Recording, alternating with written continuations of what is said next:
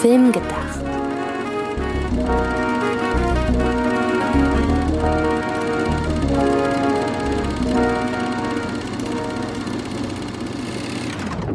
Hallo, liebe Zuhörerinnen und Zuhörer, zu einer neuen Ausgabe von Film gedacht. Film gedacht, so wie nachgedacht, nur mit Film.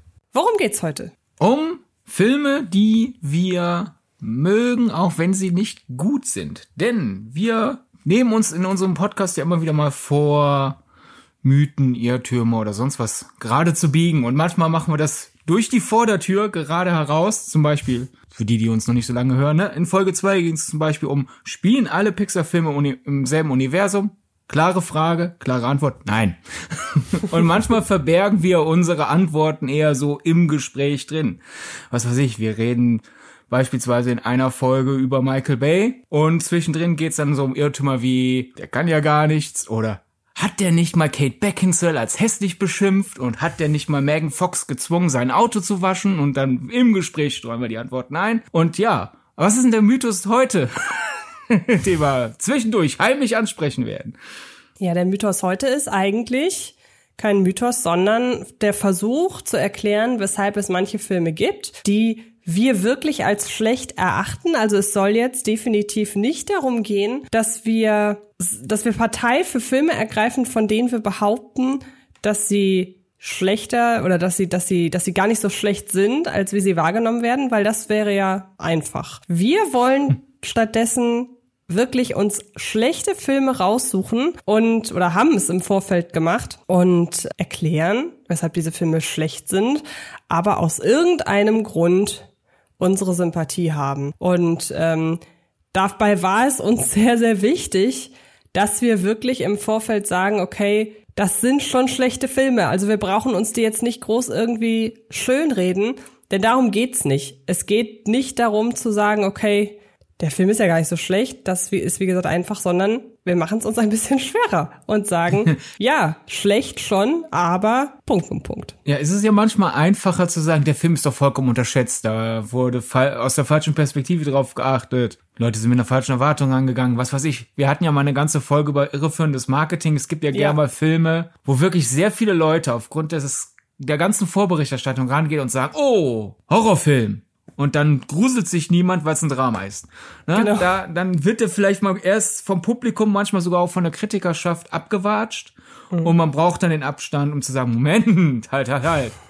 Der Film ist doch eigentlich ganz gut, die haben nur die falsche Brille aufgesetzt. Und ja, heute geht's quasi um, hey, mit unserem Kopf gedacht, ist das nicht gut. Aber das, was wir halt versuchen gerade zu biegen, ist so dieses, kann man auch ein, ein Herz für schlechte Filme haben, ohne dass es direkt in diese Ironie Ecke geht. Weil die Filme, die wir uns heute für die Besprechung rausgesucht haben, ist jetzt nicht die Kategorie Trash-Filmliebe. Es ist jetzt nicht nee. dieses schläfatzige, ach, die hatten kein Budget oder halt, oh Gott, es ist so schlecht, dass es wieder gut ist auf einer ironischen Art und Weise. Es geht heute nicht um Filme von Ed Wood beispielsweise. Das ist genau. vielleicht was für eine andere Ausgabe. Wir wollen heute halt diese, Antje hat's, hat's, du hast es ja gerade schon gesagt, wir wollen es heute ein bisschen schwieriger machen. Das sind jetzt ja. nicht die Filme, wo jeder beim ersten Anblick sagt, ja, natürlich, schlecht, aber gut, sondern das ist alles hier heute ein bisschen, Warum haben wir es uns so schwer gemacht? Exakt, so ist es. Und ähm, wir haben im Vorfeld geguckt,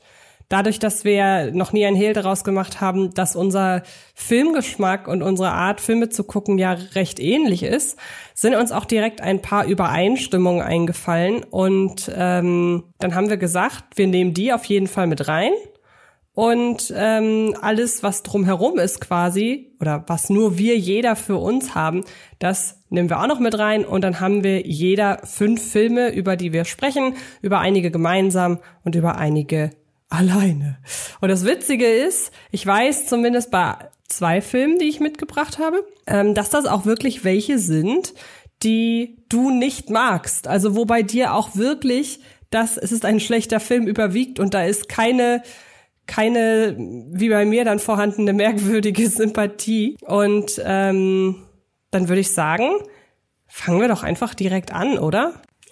Fangen wir doch an mit einem, der, die wir gemeinsam vorbereitet haben. Genau, und das ist ein Film, und das würde man ähm, jetzt gar nicht denken, dass dieser Schauspieler hier im positiven Zusammenhang aus meinem Mund kommt, aber es ist ein Film mit Jared Butler. Und na gut, dass Jared Butler äh, schlechte Filme gemacht hat, ne, ist jetzt kein Geheimnis. Aber dass er dann hier auftaucht in einem Podcast, in dem es darum geht zu sagen, ja, aber wir mögen es trotzdem, das ist ja nun wirklich dann doch überraschend, zumindest im Anbetracht meiner Antipathie gegenüber äh, Jared Butler Filmen. Aber da ist ein Film, der sticht halt heraus und das ist Gesetz der Rache.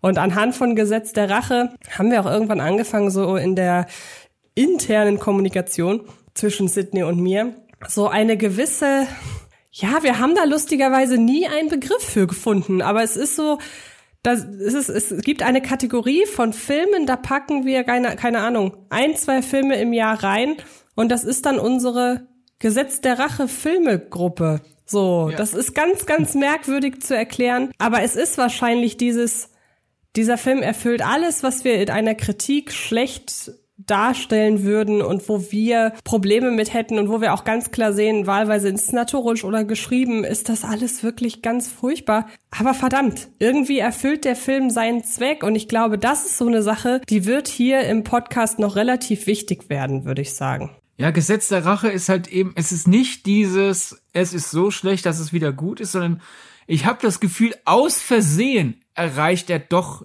das Ziel, das er sich wirklich gesetzt hat. Denn Gesetz der Rache geht's halt um, ja, es ist ein Rache-Action-Thriller. Statt halt ein Rache-Horror-Thriller oder Rache-Thriller.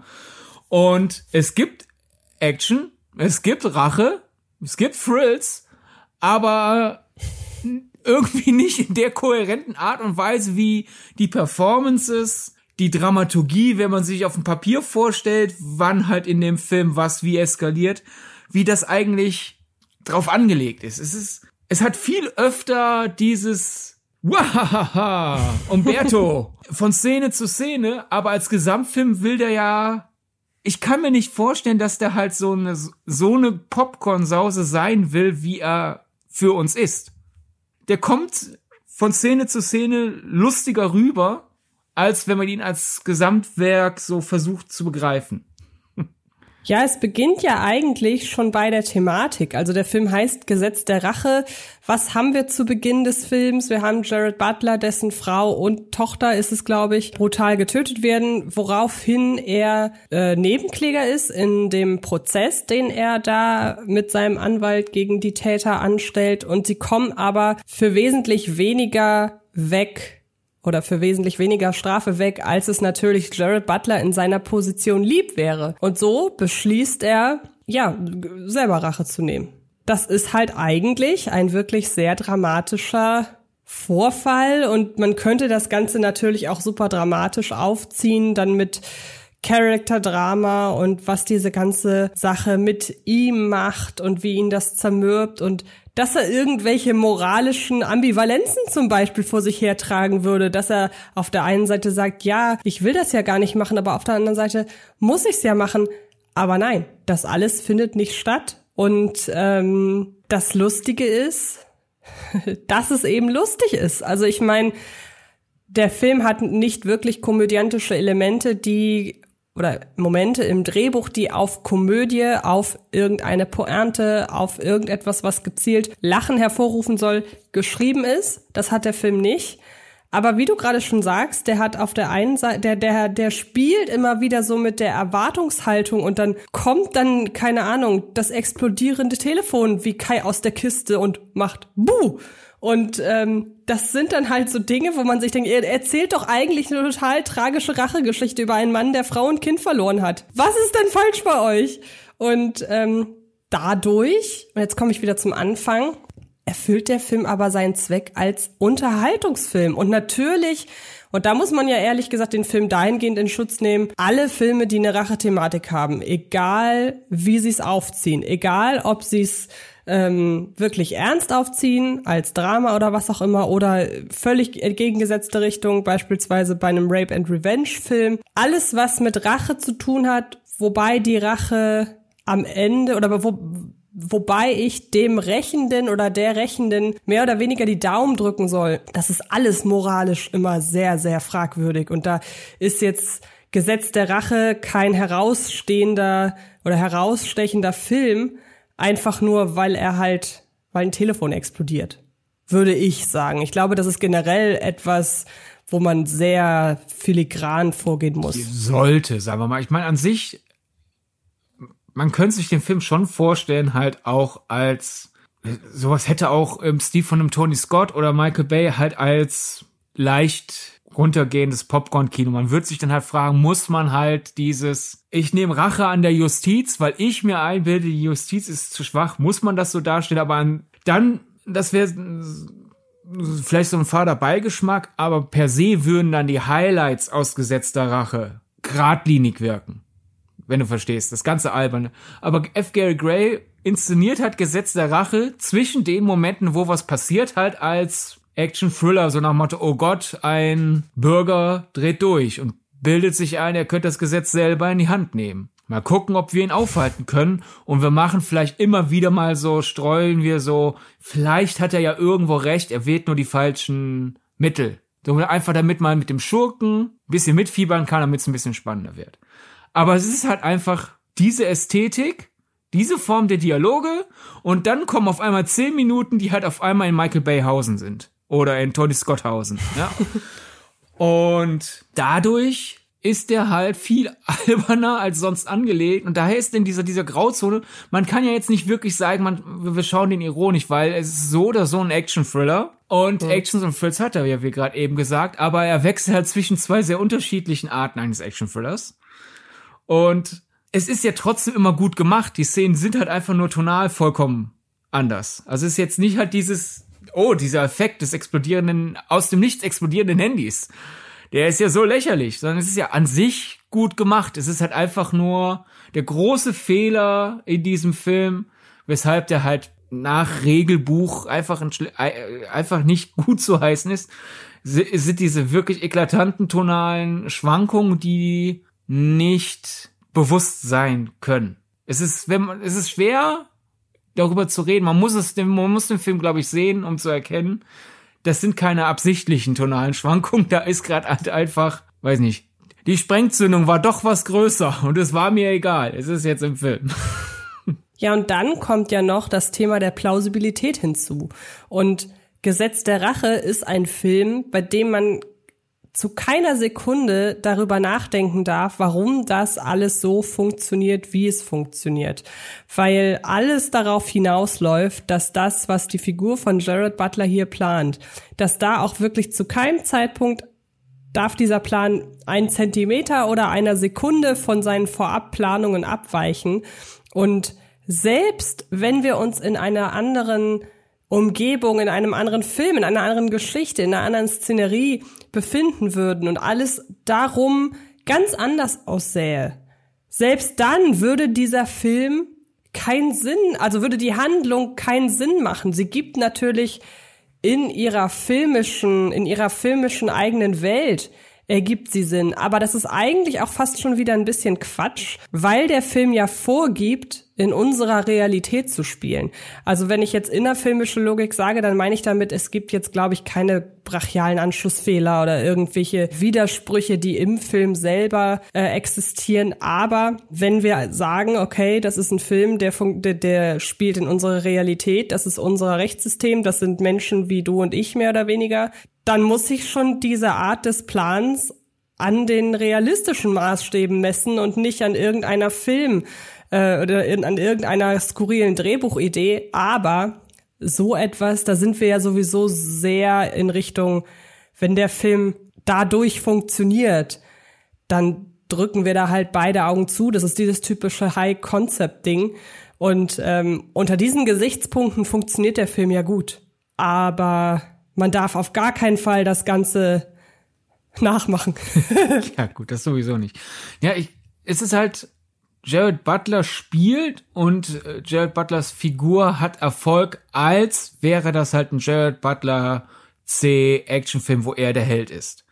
Und Jamie Foxx spielt und alles, was Jamie Foxx versucht, operiert halt nach der Logik, als wären wir halt in so einem Justizdrama. So ein mittelmäßiges, das halt, äh, als es angekündigt wurde, vielleicht noch ganz sanften Oscar-Bass hat, so nochmal, ah ja, Justiz, Jamie Foxx, die Buchvorlage hat ja einen guten Ruf, vielleicht wird das ein Oscar-Film. Und die clashen halt ineinander. Hm. Und der Gesetz der Rache hat aber halt nicht die inszenatorische Finesse oder Ironie, geschweige denn Meta-Ebene, um das auszuspielen, sondern Motto, was wäre, wenn diese beiden Filme ineinander fahren würden, sondern es ist halt irgendwie so aus Versehen alles so unterhaltsam, wie es ist. Und da kommen wir dann halt an die Grenzen dessen, was Kritik an, abbilden kann, sobald man gezwungen ist, eine Note dazu zu schreiben. Weil klar, bei Portalen, wo man erklären könnte. Die Action macht Spaß. Äh, ich hatte zu keiner Sekunde Langeweile. Äh, der Look ist vollkommen uneinheitlich, aber an sich betrachte ich das Szene für Szene vollkommen solide. So, wenn ich das so einfach niederschreiben kann, dann kann sich jede Person, die das liest, selber ein Urteil bilden. Ach Gott, also so, so ein Larifari zerschossener Film, der keinen eigenen Stil hat den Dreck muss ich mir nicht angucken. Oder man liest sich das durch und denkt, oh, geil, muss ich sehen.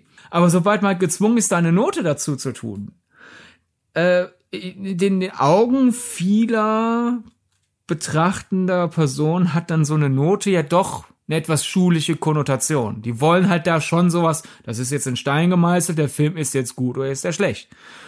Und daher, wenn ich mir jetzt zum Beispiel anschaue, dass äh, der bei Rotten Tomatoes 29 Prozent hat, als Aggregator aus anderen Kritiken, muss ich sagen, auch wenn ich an Gesetzsache viel Spaß habe, ja, das ist vollkommen gerechtfertigt. Weil das, was wir an dem Film genießen, ist immer wieder ein bisschen wieder des Films. Und ich finde, wenn ich etwas, wenn ich einen Film trotz des Films genieße, ist es schwer zu rechtfertigen, da eine positive Note dazu zu packen. Weil das dann viele Leute einfach nicht als das begreifen, was da eventuell mit gemeint ist. Und, und zumindest da möchte ich einmal ganz kurz Letterboxd loben, weil das natürlich bei Letterboxd möglich ist, zu sagen, ich gebe eine neutrale, also eine, eine objektive Bewertung, wobei ich das ja so nicht handhabe. Bei mir sind das ja bei einer Letterboxd komplett subjektive Bewertungen. Ähm, aber ich kann versuchen, über die Sterne so eine Art objektive Bewertung zu geben und gebe dann trotzdem mein Herz. Genau. Also dann wäre das hier, äh, keine Ahnung, zwei Sterne, weil Inszenierung und das alles ist ja immer noch hochwertig und bla und ordentlich gespielt und so zwei Sterne und ein Herz. Ja. Und ich finde, zumindest da hat man so ein bisschen die Möglichkeit zu sagen, ich kann das irgendwie, ich kann es festhalten mit Bewertung, mit, mit anerkannten Bewertungsschemata. Genau, ja, ja. Das ist, das ist natürlich gut. Man kann sagen, zwei Sterne, aber ich habe ihn lieb. Und ich glaube, das ist generell so die Logik dieses Podcasts. So diese Filme, die wir, wenn man gezwungen ist, wo eine Note zu geben, eher zu einer schwachen Leih, äh, äh, Note tendieren würde, wobei das natürlich auch von Publikation zu Publikation abhängig ist, weil ja. ich denke, gäbe es zum Beispiel ein Printmagazin, das sehr nischig ist und sich darauf verlässt, die Leute kennen die Autoren und Autorinnen. So nach Motto, die mhm. betrachten das aus dieser einen Perspektive. Dass da das Publikum dann zum Beispiel bei Gesetz der Rache verstehen würde, wenn da jetzt ein vier von fünf Sternen drin wären, nach Motto, ja, ja, macht halt Spaß. Das ist gerade der, äh, äh, der, der Winkel, aus dem diese Kritik argumentiert. Ich soll damit aber nicht denken, das ist ein Film, den ich irgendwie als, als, als gelungenes Machwerk äh, bezeichnen soll. Ja, ist in Ordnung. Aber bei, bei breiter Publikation ist halt einfach die Sache, bei, vor allem bei geschriebenen Kritiken ist ja die Sache, finde ich, die wenigsten, die sich das durchlesen, lesen überhaupt die Autorenzeile. Egal, ob du jetzt ein Printmagazin aufschlägst oder auf ein Webportal gehst, die meisten lesen halt einfach die Kritik und sagen, ah, Cinema hat XY gegeben, Kinozeit hat XY äh, als Fazit, Filmstarts hat das und das. Da die wenigsten sagen, ah, der Autor von Filmstarts, die Autorin von Cinema hat das und das gegeben. Und daher kannst du da dann schlecht argumentieren mit ja, aus dieser Perspektive. Wenn man dann also bei einem brei bei einer breiten Publikation für ein großes Publikum sowohl be begeistert Film interessiert als auch Leute, die einfach nur wissen wollen, gucke ich mir den jetzt an oder nicht. Da kannst du da, da, da hast du, glaube ich, einfach, damit das verständlich ist, was du da für eine Note gibst, musst du halt den Versuch einer allgemeingültigen Note zu verteilen. Du kannst halt, und darum mag ich es ja eigentlich, wenn keine Note dabei ist. Mhm. Weil ich finde, Note verwirrt die meisten Leute einfach nur. Wenn ich jetzt bei Gesetz der Rache einfach nur schreibe, was ich denke, und du interpretierst dann selber rein, was du willst oder nicht. Alles in Ordnung. Das könnte ich bei, einem, bei einer Publikation, wo Noten, Daumen, was auch immer daneben stehen müssen, kann ich das zwar auch machen, aber da ist dann auf einmal die Diskrepanz, du liest vielleicht dann den Text zu Gesetz der Rache sehr positiv und denkst, warum ist die Note denn nicht noch besser? Oder du liest ihn sehr negativ und denkst, warum ist der so gut? Mhm. Also generell sage ich daher, egal ob eine, äh, eine Publikation Noten gibt oder nicht, versteift euch nicht darauf, sondern geht in die Argumentation rein. Das ist für euch das Relevante. Wenn ihr irgendwas aus diesem Podcast nehmt, dann das. Ja, jetzt könnte man natürlich ähm, fragen, inwiefern denn sich Gesetz der Rache so sehr von beispielsweise, du hast ihn ja eben schon angesprochen, äh, einem Michael Bay-Film unterscheidet. Und ich würde tatsächlich sagen, dahingehend, als dass man merkt, dass Gesetz der Rache erzählerische Ambitionen hat. Ähm, Oder eben nicht. F. Gary Gray, ja, F. Gary Gray ähm, hat äh, den Film inszeniert. Court Wimmer, der sagt mir ehrlich gesagt gar nichts. Wenn ich wäre nicht weiterrede, gucke ich mal, was er sonst so gemacht hat. Hat den geschrieben. Und anders als jetzt zum Beispiel Michael Bay nehmen wir zum Beispiel mal Ambulance, einfach weil ich dann nochmal darauf verweisen kann, dass wir einen eigenen Ambulance-Podcast haben, äh, eine eigene Ambulance-Podcast-Folge. Da ist ja einfach das, die, die Prämisse ist super simpel und viel mehr als diese sehr simple Prämisse hochzudrehen, bis halt am Ende, wie bei Michael Bay üblich, alles äh, explodiert. Das hat der Film nicht vor. Der ist jetzt nicht erzählerisch besonders, der hat der ist nicht erzählerisch besonders gewieft. Der hat für einen Michael Bay-Film überraschend moralische Ansätze, beziehungsweise über, na, nicht moralische Ansätze, sondern überraschende Grauzonen, die Michael Bay-Film sonst so nicht hat, was äh, Patriotismus und äh, der Hooray USA äh, die Hooray USA-Intention seiner bisherigen Filme so angeht, da ist äh, Ambulance überraschend grau und nicht so schwarz-weiß, aber per se weiß man da, was man bekommt und kann halt dieses typische Hirn aus, man kann halt so typische Hirn aus Action genießen und alles andere, was man dazu bekommt, ist halt Bonus so. Und Gesetz der Rache erweckt halt den Anschein, dass du die ganze Zeit auch geistig so ein bisschen gefordert bist, weil du ja diesen, die versuchst den Plan zu verfolgen, dann hast du natürlich auch eben noch die, die moralische Ambivalenz, die ja auch immer mal wieder erwähnt wird in dem Film. Also es ist ja nun nicht so, als würde er das komplett außen vor lassen, aber er bügelt das Ganze so glatt, aber du kannst das schon so deine eigene, kannst den Film schon daran, dahingehend hinterfragen, inwiefern das, was gezeigt wird, fragwürdig ist. Da tut der Film so, als, als wäre er zeitweise wesentlich cleverer, als er ist. Und ich glaube, das ist so ein bisschen der große Unterschied zu einem klassischen Actionfilm. Man kann da auch den, den Part Michael Bay total rausnehmen. Es gibt genug Actionfilme mit sehr, sehr simpler Motivation der Schurken oder der Helden. Hauptsache, es knallt ordentlich und hier soll es ja nicht nur knallen. Hier soll ja auch noch ein bisschen erzählerisch ein bisschen was passieren, so, weil der Film ja auch auf viele Überraschungsmomente ausgelegt ist und da muss das Drehbuch ja vorher falsche Fährten legen und alles. Ich glaube, da kann man so ein bisschen die Grenze ziehen zwischen etwas ist in seinem Genre schlecht, obwohl es teilweise auch Genre Standard ist, wenn du verstehst. Und Kurt Wimmer hat unter anderem auch Salt geschrieben, das Point Break Remake, das Total Recall Remake ist jetzt nicht besonders bekannt für gute Drehbücher, sagen wir mal so. Ja, ich würde weniger sagen, dass äh, das Problem von Gesetz der Rache Anspruch wäre, sondern äh, da ist ja keiner. Also, tut mir leid. Äh, ich finde, das Problem ist eher die mangelnde Konsequenz, weil halt einfach ein Tony Scott beispielsweise, ein Michael Bay beispielsweise, äh, die im jeweiligen Regelfall wissen, welche Art Film die machen. Und bei Gesetz der Rache ist das Problem, die besten Momente in dem Film sind einfach dummes, okay, US-Amerikaner nimmt Gesetz selbst in die Rache, weil das ist halt ja, der American Way. Ja, jetzt was in die Luft, weil ich fühle mich übergangen. Und das zieht er aber halt nicht durch, sondern der filmt das in so einer Pseudo. Nee, Ernsthaftigkeit ist auch nicht ganz das richtige Wort, aber in so einer Pseudo geerdet. Aber diese Erdung auf inszenatorischer Ebene ist einfach nicht stark genug, um gegen die selbstbewusste Dummheit des Plans von Jared Butler und äh, der physischen Gesetze der Action-Szenen anzukommen. Das hast du sehr schön gesagt. Dadurch hast du halt zwei Filme gleichzeitig laufen sozusagen. Und das ist halt das Schwache, das schwach gemachte an dem, aber das Amüsante an dem. Und daher ist er schön zu gucken, aber man kann halt schwer sagen, ist das nicht gut? Weil es, das, da, da ist halt dieses, wieder dieses Element, dass ich finde es ja trotz des Films gut. Und ich finde, sobald ich mich über einen Film erheben muss, zu einer gewissen, auf, auf einem gewissen Grad, um an ihm Spaß zu haben, dann sind wir halt in dem Bereich, äh, ich habe zwar Freude dran, aber eigentlich aus den falschen Gründen. Ja, genau. Ähm, aber damit haben wir, glaube ich, Gesetz der Rache schon wirklich haben, wir haben ein gutes Beispiel mit Gesetz der Rache, um zu veranschaulichen, worum es heute geht, würde ja. ich sagen.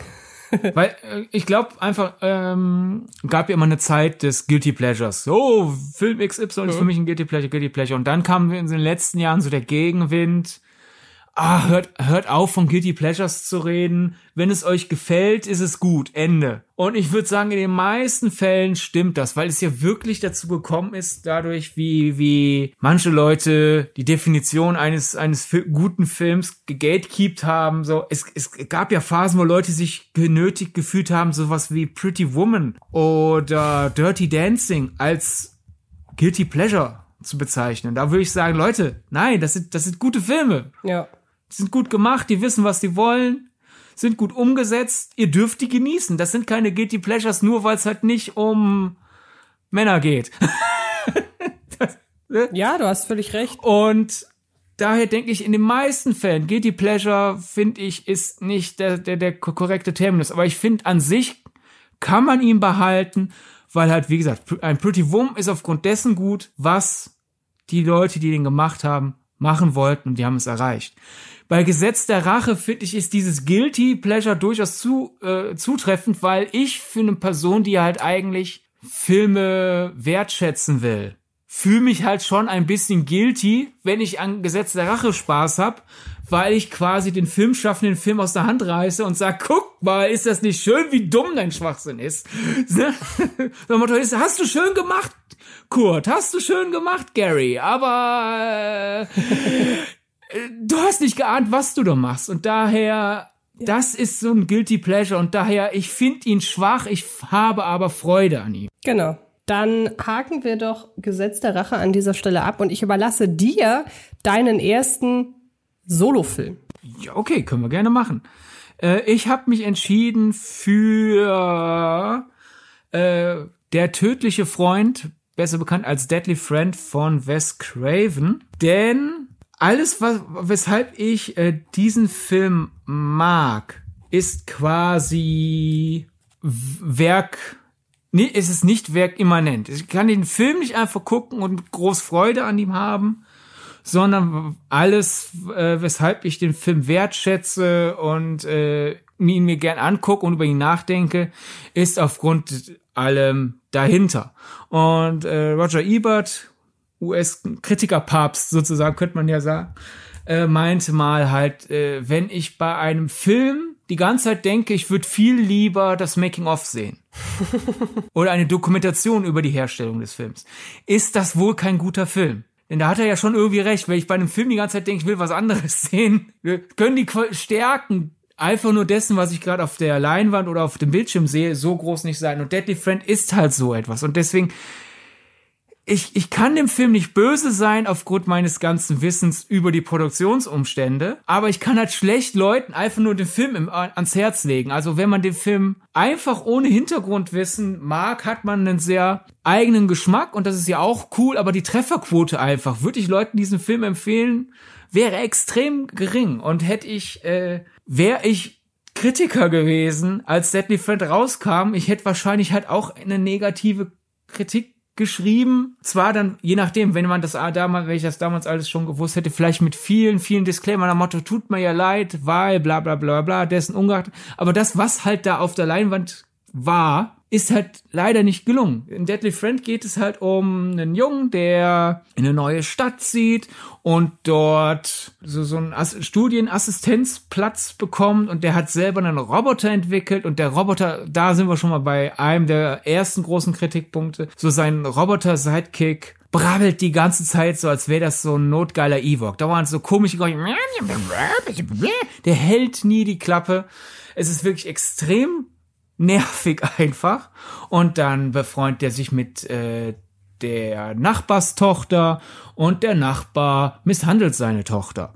Und die beiden werden Freunde, also, also unsere Hauptfigur und die Nachbarstochter und der Roboter. Und dann kommt es zu einem schweren Schicksalsschlag und dann spielt er quasi Gott, indem er halt wieder natürliche Experimente versucht, um halt die Trauer über das, was geschehen ist, ja, äh, ungeschehen zu machen. Und das ist tonal halt alles extrem verkorkst, weil die Freundschaftssequenzen extrem rührselig kitschig sind. Du hast dann aber halt diesen Versuch so einer Emblem-esken Sci-Fi-Story, da du dieses Kid-Genius, der Roboter entwickeln kann und was weiß ich, was er noch so alles äh, erreicht. Und dann hast du zwischenzeitlich aber halt Wes Craven Horror-Sequenzen mit viel Blut und einen der lustigsten Kills, zumindest der 80er Horrorgeschichte. Ich werde das als Filmgedacht Bonusmaterial auf Twitter teilen. Da wird eine Person mit einem Basketball getötet. es ist halt einfach alles schwach. Der ist jetzt nicht einer der schlechtesten Filme aller Zeiten, aber es ist halt einfach so dieses, es, nichts passt zusammen.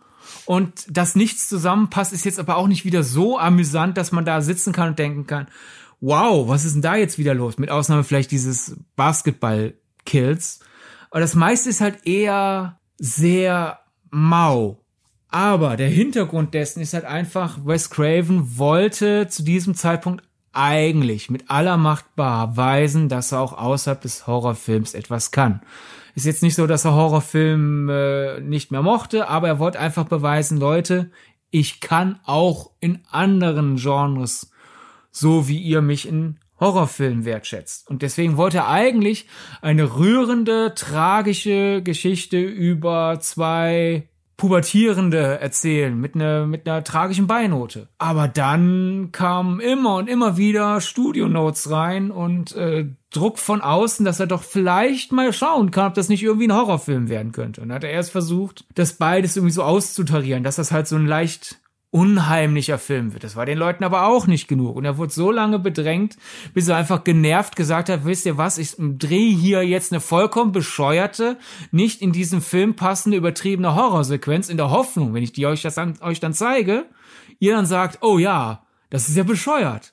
Nimm die wieder raus. Und stattdessen hat das Studio gesagt, ja, geil, mehr davon. Und dadurch haben wir halt so, so ein Frankenstein-Monster von einem Film, wo man halt quasi wirklich mit diesem Hintergrundwissen sieht, das wollte Wes Craven. Das wurde ihm, wurde ihm weggenommen. Das hat er äh, quasi, das war sein Kompromissversuch. Oh, da rebelliert er gerade. Da rebelliert er noch, äh, noch stärker. Da gibt er völlig auf und ist halt niedergeschlagen auf Autopilot-Modus nach Motto Hauptsache der Film ist fertig und ich kann dann was anderes machen, wo ich wieder die Zügel in der Hand habe und ich habe meinen Vertrag erfüllt. Und da wurde halt so ein Film rausgekotzt, ist nicht ganz das richtige Wort, aber so aus der Nase rausgezerrt. Mit viel Herzschmerz quasi, so nach Motto, oh Gott, naja, jetzt ist mein Name da dran. Naja, ich hab's wenigstens versucht. Und weil ich Wes Craven mag und sein Schaffen toll von so, soweit man aus Berichten rauslesen kann, muss er wohl wirklich ein freundlicher Mann gewesen sein. Und deswegen ich, obwohl ich Deadly Friend halt schlecht sagen kann, der ist gut gemacht, denn das ist er nicht. Kann ich den Film nicht so sehr schelten, wie er es vielleicht, wenn man nur sich den Film anschaut, denken würde, was er verdient hätte, weil ich halt die ganze Zeit denke, ach, Wes, ach Mann. Oh, hoffentlich hat dich jemand da umarmt an dem Tag. So, ach Gott, das hast du verdient. Oh, das tut mir aber leid. Und daher gucke ich mir den gern an und denk halt die ganze Zeit über diese faszinierende, aber auch auf trauriger Weise ärgerliche Entstehungsgeschichte. Und da wären wir halt auch wieder so nach dem Motto, in meinem Herzen habe ich mehr Respekt für den Film über, weil ich halt weiß, wie dieser Autounfall entstanden ist, als der Autounfall an sich, ne? Man schaut, man denkt ja nicht bei einem Autounfall, ach, ein schöner Autounfall, ja, da leiden Leute gerade, ne? Aber wenn ich halt weiß, wie das zustande gekommen ist, denke ich nicht, boah, die Idioten, ihr seid ineinander gerast und denkt, ach Gott, so ist das passiert. Ach Mann, oh. Ja, was ich halt so interessant finde, ist, dass man ja eigentlich denken müsste, Wes Craven würde das gestemmt bekommen. Weil er ist ja eigentlich jemand, der Horror und Comedy oder Komödie doch wirklich gut verbinden kann beziehungsweise konnte, wie kein anderer, was ihm teilweise ja schon in früher Karriere fast das Genick gebrochen hätte, wenn man da irgendwie an das letzte Haus links denkt wo er ja auch fast Comic Relief Figuren drin hat in einem eigentlich extrem ernsten Film. Und ähm, je weiter er in seiner Karriere vorangeschritten ist, desto mehr hat er gefühlt sein Können im Horrorbereich mit seinem Können im Komödienbereich so zusammenfügen können, dass es am Ende auch was stimmiges Ganzes ergibt. Und hier scheint das ja wirklich das Paradebeispiel dafür zu sein, wenn sowas eben nicht gelingt. Also es ist aus dieser Perspektive noch faszinierender, dass dass das Wes Craven passiert ja, ist. ich meine, einerseits ist natürlich schon mal ein Unterschied. Es, es war ja nie als Horror plus Komödie gedacht, sondern es sollte ja quasi Teenie-Drama sein mit einem ganz leichten Hauch Sci-Fi und dann wurde halt daraus ein Horrorfilm mit Humor, was hm so aber nie beabsichtigt war und auch der Humor ist nicht komisch, weil er komisch ist, sondern es ist man lacht zwischenzeitlich, weil etwas so überhaupt nicht mehr in den Rest des Films reinpasst, ne? Es ist dann quasi Horror plus unfreiwilliger Humor und das ist halt äh, schade und man es ist halt an sich auch hier wieder die einzelnen Szenen für sich sind gut gemacht, aber die sind halt aus sehr vielen verschiedenen Filmen, mhm. ne? Nämlich halt ursprüngliche Vision, nächster Kompromiss, nächster Kompromiss, nächster Kompromiss, Rebellentum und äh, Resignation. Und ja, daher ist es halt schwer, den Leuten den Film einfach nur als Film nahezulegen. Aber ich würde schon sagen, alle, die eine Schwäche für Wes Craven haben oder für Produktions äh, Geschichten, die aus der Ruder gelaufen sind und gerne halt dann abgleichen, was ist denn dann draus geworden? Da ist das natürlich super interessant und da ist Deadly Friends so ein Film bei einem ich könnte eine, eine sehr warmherzige Kolumne über den schreiben oder würde der endlich mal eine angemessene deutsche Heimkino-Veröffentlichung bekommen, würde ich da halt auch Kaufempfehlung durchaus schreiben, halt natürlich mit der klaren Erläuterung, für wen das eine Kaufempfehlung ist, aus welchen Gründen, mit diesen äh, ganzen äh, Dingen, die halt äh, bei der Produktion passiert sind. Damit würde dann eine sehr spitze Zielgruppe wissen, wie man den Film anpackt und die würden das dann, glaube ich, auch wertschätzen. Aber halt einfach auch hier wieder eine klassische, stinknormale Kritik, was die halt die meisten Leute unter einer Kritik verstehen. Nach Motto einfach nur, lass mich in Ruhe mit den Hintergründen, du kannst mir meinetwegen ein paar erzählen, aber vor allem interessiert mich der Film. Sozusagen eine Kritik, die 80% Film ist und 20% Hintergründe. Da kann ich nicht in die ganz hohen Sphären gehen, weil das ist zwar eine super interessante Sache für Wes Craven-Fans, aber für das meiste Publikum ist das halt einfach nur ein verkorkster Film. Und da wären wir halt wieder bei so gesehen schwacher Film, wenn man das so definieren kann, aber ein Film, wo ich halt hier quasi ein kummervolles Herz für habe. Apropos schwacher Film. Kommen wir doch zu unserem nächsten gemeinsamen Kandidaten und der ist noch gar nicht so alt. Und vor allen Dingen ist er mit einem Schauspieler, mit dessen Sympathie für ihn wir nie hinter, hinterm Berg gehalten haben. Und zwar Jamie Dornan. Und Jamie Dornan hat vor ein paar Monaten einen Film mit Emily Blunt gemacht. Und mit John Hamm. Und noch mit zwei, drei anderen Leuten, bei denen man denkt, wow. Christopher Walken. Christopher Walken. Und jetzt fragt ihr euch, warum weiß ich denn da nichts von? Ja, nun. Der Film heißt Der Duft von wildem Thymian und hat vielleicht, es hat vielleicht einen Grund, weshalb man vorhin, weshalb man nichts von dem Film gehört hat.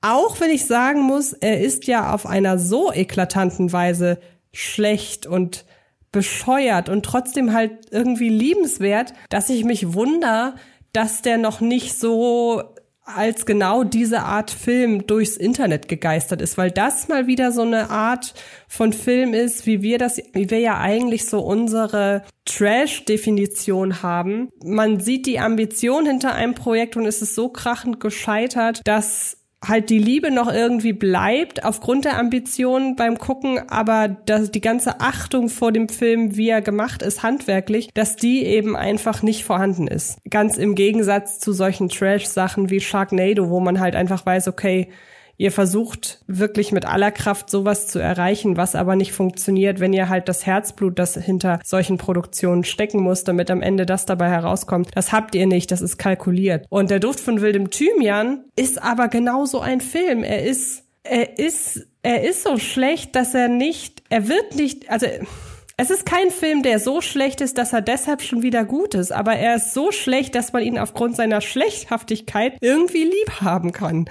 Oder wie würdest du ja, das Ja, ich glaube, das, das trifft es sehr gut. Er ist nicht so schlecht, dass er gut ist, sondern er ist so schlecht, dass man ihm nicht mehr böse sein kann. Es ist halt dann irgendwann so nach Motto. Ja, sehr gut. Ach, Timmy. Timmy, Timmy, Timmy, Timmy, Timmy, Timmy, Timmy, Timmy. Du hast Stärken, nur nicht das, was wir gerade in dieser Unterrichtsstunde suchen. Timmy, Timmy, Timmy, Timmy. Das ist so quasi die Schlechtigkeit von dem. Und ich glaube, einer der Gründe, weshalb er noch nicht diesen Ruf hat, eines so schlecht, dass es wieder gut ist, den musst du gesehen haben. Punkt eins, sehr viele der Filme, die halt auf dieser Trash-Ebene sich ihren Hype generieren, haben halt auch einfach auf den allerersten Blick diese Schlechtigkeit. Du kannst halt ein Bild, ein Standbild aus Duft wilden Thymian nehmen und man wird denken, ja, ist so Früher wäre das so ein Miramax-Kandidat für die Oscar-Verleihung gewesen, so in den 90ern bis frühen 2000ern so. Ach ja, mit genug Campaigning kriegt er aus irgendeinem Grund sechs Oscar-Nominierungen, so, so rein vom, von der Optik her, ne? Dann hat man ja auch noch als äh, Regisseur und Autor jemanden wie äh, John Patrick Shanley, der ja mit äh, Glaubensfrage tatsächlich einen sehr guten Film mit äh, großer äh, äh Preisresonanz bekommen hat. Und Stimmt, das kommt ja noch hinzu. Der, der den Film gemacht hat, ist ja, ja. auch kein Unbekannter. Das vergesse ich immer wieder. Aber wenn man sich den Film dann halt anschaut, ne, wir haben hier eben nicht auf der Optik schon diese Trash-Ebene Motto, ach Gott, man sieht ja, die hatten ja kein Geld, haben aber dennoch viel versucht. Äh, dann, wenn man sich den Film anschaut, denkt man am Anfang halt, weil ich habe das ja auch mitbekommen. Ich habe so mitbekommen, was für schlechte Kritiken der in den USA so bekommt. Dann konntest du ihn vor mir sehen und hast dann auch hier, was ist da mhm. los? Und dann habe ich ihn mir angeschaut habe erst gedacht, was hat der Antje für ein Problem? Der Anfang ist einfach nur ein bisschen zäh, ungalant. Und man denkt so, ja, hm. Also allein dieser, dieser Szenenübergang, dass halt Emily Blunts Figur, die Rosemary natürlich heißt, damit wir noch einen Kräuter Kräuternamen im Film drin haben und nicht nur Thymian. So, äh, bevor wir in die Gegenwart der Handlung kommen, sind die noch Kinder? Und sie so, ja, ich will mein Talent finden. Und auf einmal tanzt sie Ballett auf den Hügeln und es läuft äh, ein bekanntes Ballettstück, auf einmal harter Schnitt und sie reitet. So nach Motto, Moment, wollte der Film jetzt so von der Kinder Emily Blunt zur Erwachsenen Emily Blunt mit ihrem Talent über, aber auf einmal wechselt ja das Talent. Von Ballett zu reiten. Und dann es ist da irgendwie so, so eine lange Monolog-Dialog-Szene, äh, in äh, der Familie von Jamie Dornans Figur und ich denke so, hm, ja, das ist, man merkt, dass da irgendwo die Wurzeln in einem Theaterstück sind, aber hat die Theaterhaftigkeit halt nicht gut auf die Leinwand übertragen. Mir fehlt irgendwie so ein bisschen der Kontext, deswegen weiß ich nicht, was das ganze Rumgeseier da soll, aber vielleicht kommt er noch. Das ist momentan halt einfach nur ein Film, wo ich denken würde, ja, pff, vielleicht so in einen der harmloseren Jahresflop-Plätzen ist halt so nach Motto, vergeigter Oscar-Versuch. Naja. Und dann rettet der sich ja kurzzeitig ein bisschen. Ah ja, Emily Blunt ist ein bisschen kauzig. Jamie Dornan ist ein bisschen kauzig. Und dann, dann fängt halt an der ganze, was, was haben die Figuren geschluckt? was haben die alle geschluckt, äh, äh, Faktor zu zünden?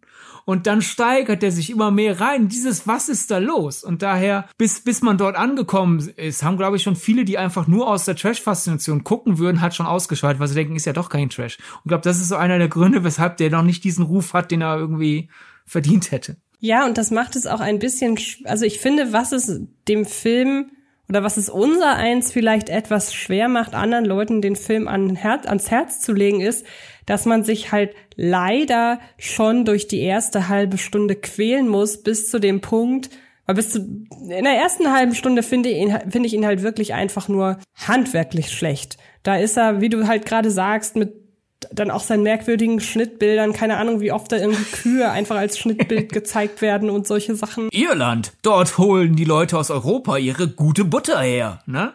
Genau, so den Eindruck hat man, dass das auch die ganze Zeit irgendwie auch irgendwie in dem Film, über dem Film hängt, so die, die, die Werbung für das Land als Urlaubsland für die Leute, die Ruhe und Kühe suchen. Aber dann fängt er ja an, in seine eigenen filmischen Sphären sich zu katapultieren. Dann hat man eben plötzlich auch Dialoge, bei denen man das Gefühl, ich versuche das immer so zu vergleichen, stell dir vor, das Drehbuch war eine lose Blattsammlung da ging einmal der Windstoß drüber und hat man versucht, das Ganze wieder zusammenzufügen, aber hat irgendwie nicht auf die Reihenfolge geachtet. Man war froh, dass überhaupt im besten Fall alle Seiten noch da waren, aber wusste auch im Nachhinein nicht so richtig, ob wirklich noch alle Seiten da waren. Und dann hat man es halt verfilmt und dann ist da am Ende das bei herausgekommen, was der Duft von wildem Thymian eben ist, nämlich, und jetzt bleibe ich hier im Essbereich, Kraut und Rüben. ja, äh, auf der einen Seite ist das mit der Loseblattsammlung ein guter Vergleich, weil wirklich Charakterentwicklung ist halt so, oh, riesige Vor hoch, riesige Rückschritte, hoch, riesige Fortschritte, hoch, riesige Rückschritte, hoch. Aber noch mehr trifft es das, was du äh, mir damals gesagt hast, nämlich selbst im Original wirkt der Film so, als wäre das äh, eine Google-Übersetzung. Die Dialoge ja, sind halt genau. so, ich, wenn, wenn ich die Augen, was natürlich überhaupt keinen Sinn ergibt bei Dialogen, die zum Hören sind, aber einfach so für Versinnbildlichung, dass ich versuche etwas zu begreifen. Wenn ich ganz fest die Augen zusammenpresse, kann ich ganz verschwommen wahrnehmen, die groben Züge dessen, was die glaub ich sagen wollen. Aber wenn ich halt den Worten einfach nur zuhöre, denke ich so, was? Und dann reden sie im Original noch mit so ganz seltsamen irischen Akzenten, die vollkommen inauthentisch sind. Was ja auch im Vorfeld, der Trailer wurde ja. im Vorfeld ja schon komplett verspottet. Das hatte ich wiederum gar nicht mitbekommen. Mich hat der Film erst als Film erreicht und der, die ganze Trailer-Diskussion habe ich nicht mitbekommen. Vor allen Dingen ist es halt so, dass ich das Gefühl hatte, dass sich in den Dialogen so, so, so ganz normaler Dialog, also ohne irgendwelche, ohne, ohne irgendwelche Symbolik mit eher so assoziativen Wortschöpfungen abwechseln. Also mal ist das Ganze total blumig und besteht aus Sprichworten und wird irgendwie, werden Dinge veranschaulicht anhand von, von, von Bildern. Und dann wiederum soll der Film aber soll das Ganze die Handlung auch noch auf normaler Ebene vorantreiben. Also als ob man da irgendwie zwei Tonspuren übereinander gelagert hat. Das ist auch noch so ein bisschen mein Eindruck gewesen. Ja, also die erste Sequenz, wo ich realisiert habe, oh, vielleicht äh, stimmt das ja doch, was Antje gesagt hat und der ist, den muss man gesehen haben, weil der so seltsam ist, ist eine Sequenz, wo Jamie Dornan und Emily Blunt sich mitten in der Natur gerade unterhalten und die wollten eigentlich nur ganz schnell eine Frage klären.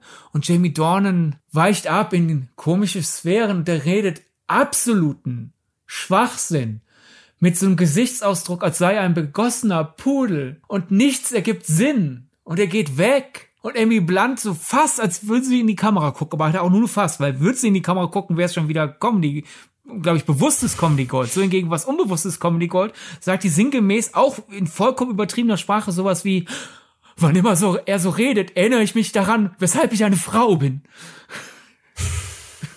so. Ja. Und die absolute, ja. die absolute Highlight-Sequenz ist dann so im, im letzten Drittel ungefähr. Da spielt sich viel ab im Haus von Emily Blunts Figur und es fängt heftig an zu regnen und äh, Jamie Dornan kommt zu ihr, weil er etwas schlichten will und sie jagt ihn fort. Dann wird der Regen aber noch heftiger und er quasi statt wegzugehen, denkt er sich, ja komm, ich helfe ihr die Fensterläden zuzumachen und dann auf einmal guckt Emily Blunt raus und vollkommen verwundert, was machst du denn hier? Aber halt nicht in dem Tonfall, was machst du immer noch hier? Ich hab dich doch weggeschickt, sondern wo kommst du denn her? So, du hast ihn vor fünf Sekunden weggeschickt. Na, wo kommt er wohl her? Und da ab, ja. ab dem Punkt sind alle Dialoge so wirklich vollkommen weg.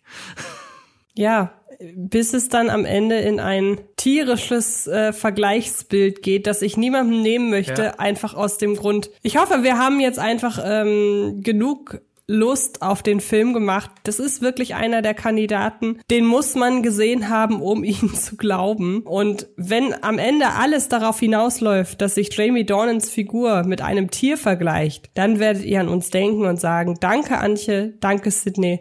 Ohne euch hätte ich das nie so gesehen und gehört. Ja, und hinzu kommt ja auch noch der Song, nachdem der Film im Original benannt ist und den die Figur noch sehr pathetisch singen. In diesem super duper mega irischen Film, der die ganze Zeit einem entgegenschleudert, wie schön es ist, ihre zu sein.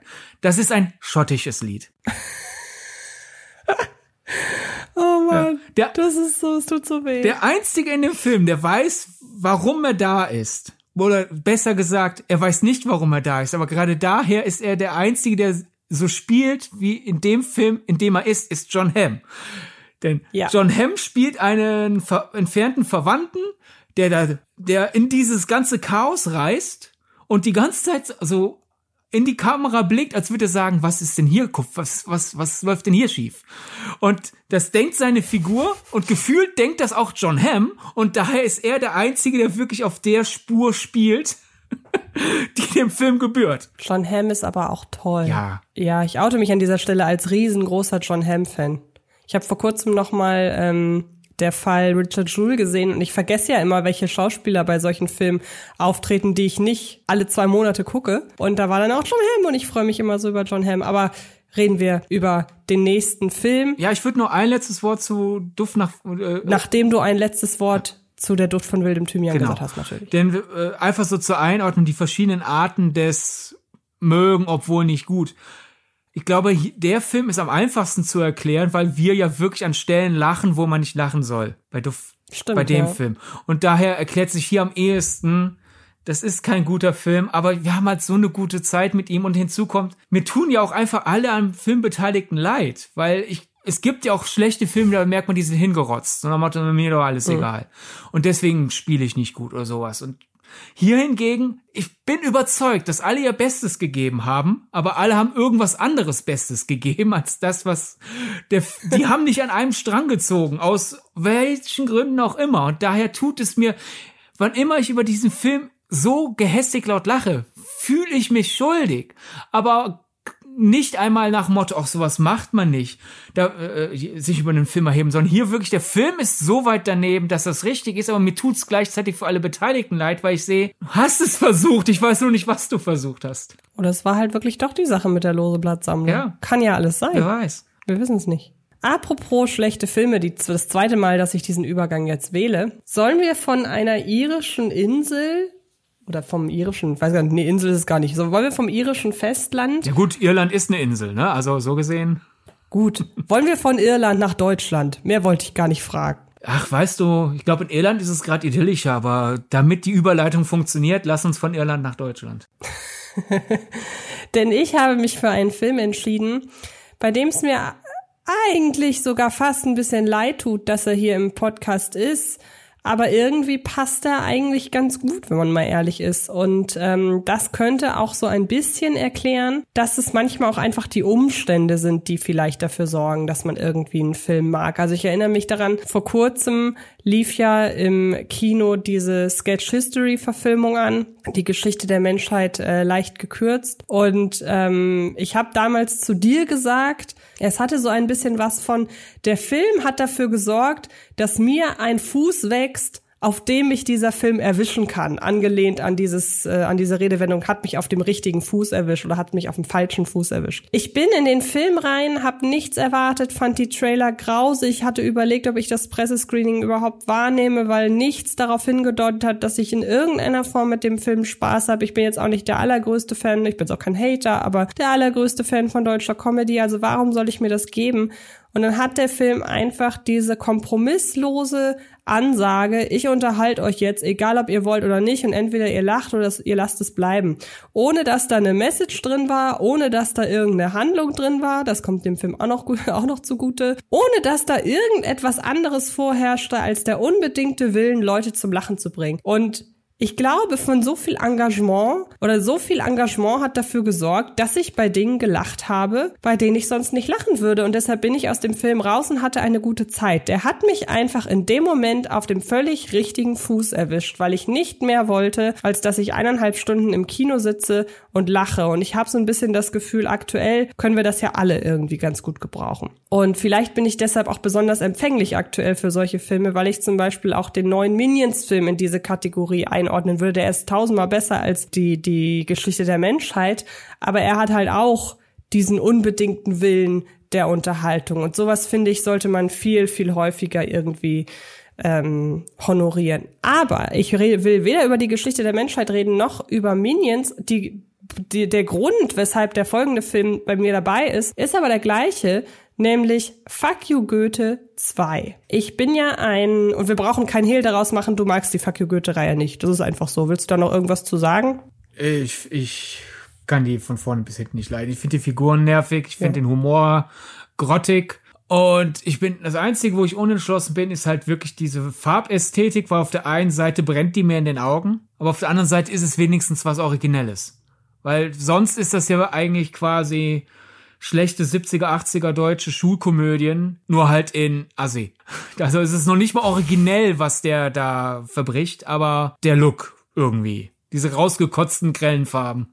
Ich bin ja einfach generell ein Fan von eigenen Looks. Nur wenn man grelle Farben macht, warum macht man es nicht so wie Detlef Book in der Bibi und Tina Reihe? Aber egal. Ich finde den ersten Teil wirklich sehr gut und da musst du ja zugeben, da bin ich ja auch nicht alleine. Also der erste Teil wurde ja auch von der deutschen Presse wirklich sehr gut aufgenommen. Nehmen wir das Publikum mal kurz weg, weil wir wissen ja alle, äh, Qualität hat nichts mit der Quantität der Kinobesucher und Besucherinnen zu tun. Aber beim Teil 1 muss man ja wirklich sagen, der wurde von der Presse gut aufgenommen und der wurde von den äh, vom Publikum gut aufgenommen. Und ähm, ja, wie das so ist, kam dann Teil 2, der ja auch noch erfolgreicher war als der erste. Ob man den Humor nun mag, ob man die Figuren mag, was auch immer, bei Teil 1 kann man schon sagen, geht man weg von der Sympathie und bewertet das Ganze einfach aus den handwerklichen und erzählerischen Gesichtspunkten und packt im besten Fall auch noch drauf, dass der Humor gut funktioniert, dann ist das wirklich ein guter, runder Film. Dann kam Teil 2. Und Teil 2 ist nun wirklich alles andere als das. Denn das, was Bora Daktekin hier als Drehbuch verkauft, wie er sich die Handlung zurechtlegt, um auf der einen Seite irgendwie rechtfertigen zu können, dass das Ganze in Thailand spielt und ähm, wie er äh, Caroline Herford rausschreibt, wie er mit einzelnen Figurenentwicklungen umgeht, ähm, wie er wirklich auf Teufel komm raus Dinge so in die richtige Richtung rückt, dass man entweder da wieder rausziehen, dass, dass man entweder da wieder die Leute als absolut dämlich darstellen kann, was er, finde ich, in Teil 2 und 3 noch viel mehr übertreibt als in Teil 1, ähm, oder dass man irgendwie eine merkwürdige Story-Entwicklung hat, damit man am Ende noch eine, noch ein Brand, eine Explosion, eine dramatische Wendung irgendwie einbauen kann. Also das ist alles von vorne bis hinten absolut bescheuert. Und ähm, das Interessante ist, ich habe vor einiger Zeit aus irgendeiner Laune heraus, ich glaube beim Zappen, hab, beim, ich sage immer Zappen, ich habe das von meiner Mama, äh, beim Seppen, entschuldigt bitte da draußen, habe ich auf irgendeinem dieser drittklassigen RTL, wird wahrscheinlich RTL gewesen sein, Kanäle, eine alte Folge Doctor's Diary gesehen, mit der sich Bora Daktekin nach Türkisch für Anfänger ja noch ein bisschen bekannter gemacht hat. Und dann habe ich daraufhin die Serie gerewatcht und habe festgestellt, dass das System hat bei Bora Daktekin. Also der macht am Anfang erzählt er noch eine, er schafft sich zwar so seinen eigenen Erzählkosmos, aber in der ersten Staffel erzählt er halt noch in einem absolut glaubwürdigen Rahmen. Ich weiß nicht, ob du Doctor's Diary jemals gesehen hast. Ich habe einige Folgen gesehen, irgendwann beschlossen, ich brauche nicht einen Grace Anatomy Abklatsch in meinem Leben. Ja. Und daher, ich kenne über einige Staffeln verteilt, weil manchmal seppt man ja vorbei, weil man auf irgendwas anderes wartet, sondern doch auch in einer halben Stunde kommt etwas, was mich interessiert. Das läuft gerade, es stört mich nicht. Also ich bin ansatzweise familiär, aber Okay, dann weißt du ja, worum es geht. Das reicht mir ja schon. Kannst also mit dem Setting und den Figuren und so weiter was anfangen. Und das Interessante ist einfach, dass Bora Daktekin genau das, was er mit der Fuck You Goethe Trilogie macht, bei Doctor's Diary auch schon gemacht hat. Und das sind ja auch drei Staffeln. Er fängt, wie gesagt, mit diesem äh, leicht überhöhten, mit ein paar kauzigen, etwas kauziger als im Original bestückten, äh, im echten Leben bestückten Figuren, fängt er halt an, sich so eine Welt aufzubauen, die auch in Staffel 1 noch wirklich gut funktioniert, eben als wir spielen in der Realität, aber haben eben auch so einige filmische Überhöhungen, auf die wir halt einfach setzen wollen. Und ähm, deshalb kann man das Ganze noch gut mitverfolgen. Konnte man, wenn man mal ganz ehrlich ist, eigentlich nicht, weil das ist eine absolute, ach ja, all das, worüber damals gelacht wurde, da würde man Boradaktikin heute das Drehbuch für um die Ohren hauen, aber da möchte ich mhm. an dieser Stelle gar nicht weiter darauf eingehen. Immerhin geht es letzten Endes bei der ganzen Serie darum, dass eine Frau, die ganz normale Körpermaße hat, die ganze Zeit als dick äh, es wird sich die ganze Zeit äh, als sie ist die Dicke über sie lustig gemacht, woraufhin sie Probleme mit ihrer Figur hat und also also mit ihrem mit ihrem Selbstwertgefühl hat und so weiter und so fort. Das ist im Grunde der ganze Handlungsantrieb, aber reden wir nicht weiter darüber. Und dann kam eben Staffel 2, wo man sich gedacht hat, okay, was führst du denn da jetzt irgendwie für merkwürdige Handlungsstränge rein? Und dann taucht auf einmal ein Millionär auf, der äh, Amnesie hat, der dann in der ersten Folge am offenen Kopf operiert wird während er ein Schmählied auf die dicke, ähm, auf die vermeintlich dicke Hauptfigur singt. Dann steht am Ende eine Heirat im Raum, dann geht's um Erpressung und dann ist plötzlich die Schwester verschwunden und wurde die ganze Zeit, wurde irgendwie gekidnappt von Einwohnern, von, von Ureinwohnern und keiner hat's mitbekommen. Also, das sind so hanebüchene Story-Elemente und das steigert sich eben von Staffel zu Staffel, so dass ich meine, da eine Handschrift von Bora Daktekin entdeckt zu haben. Ich habe Türkisch für Anfänger lustigerweise nie gesehen. Ich weiß nicht, ob das da genauso ist. Aber auf jeden Fall erkennt man hier zwischen Doctor's Diary und You Goethe ein, ein Muster. Und das Lustige ist, ich habe ja jetzt eigentlich die ganze Zeit nur auf den Film, vor allen Dingen auf Doctor's Diary, rumgehauen. Ich will ja aber kurz erklären, weshalb der Film hier trotzdem in meinem Ranking ist. Denn nun kommen wir an den Punkt, an dem ich ja eben schon war, bei meinem die ähm, Geschichte der Menschheit Beispiel.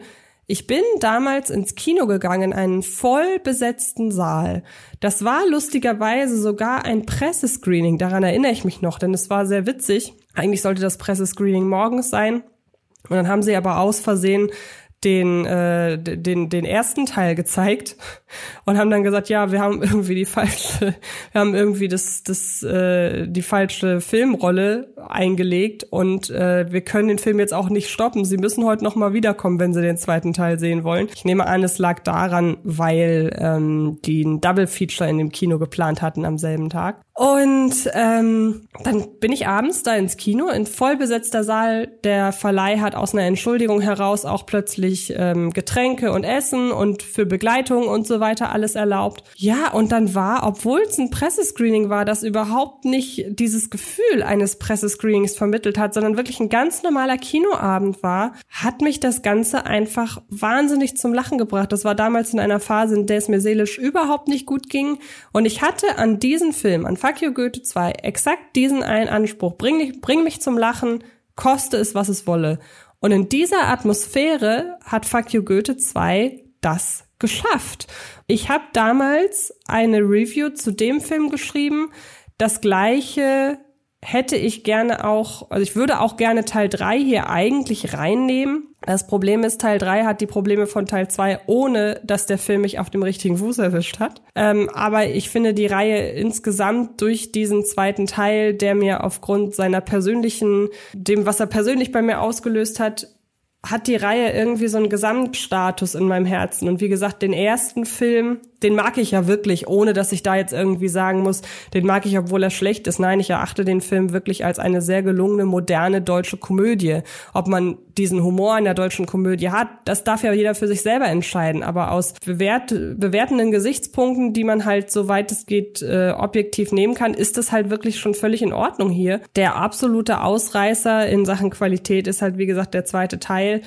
Und je älter ich wurde, desto mehr habe ich dann doch die sehr fragwürdigen Zwischentöne gesehen, dass sich da auf Kosten von ähm, geistig Behinderten ähm, lustig gemacht wurde, dass der dritte Teil dann auch noch versucht, nachdem er sich über einen übergewichtigen Schüler lustig gemacht hat, dass er dann irgendwie noch so halbherzig versucht, eine Anti-Mobbing-Kampagne im Film unterzubringen. Ach ja, das ist schon irgendwie alles sehr doppelzüngig und ähm, darauf ausgelegt, dass möglichst jeder im Publikum irgendwas zu lachen hat mal dürfen's die ohne Moral, mal dürfen's die mit Moral. Also irgendwie kommt da so alles zusammen. Ja, aber wie gesagt, der zweite Teil profitiert von diesem, er hat mich zur richtigen Zeit am richtigen Ort erwischt. Und ich glaube, das ist nochmal eine Begründung.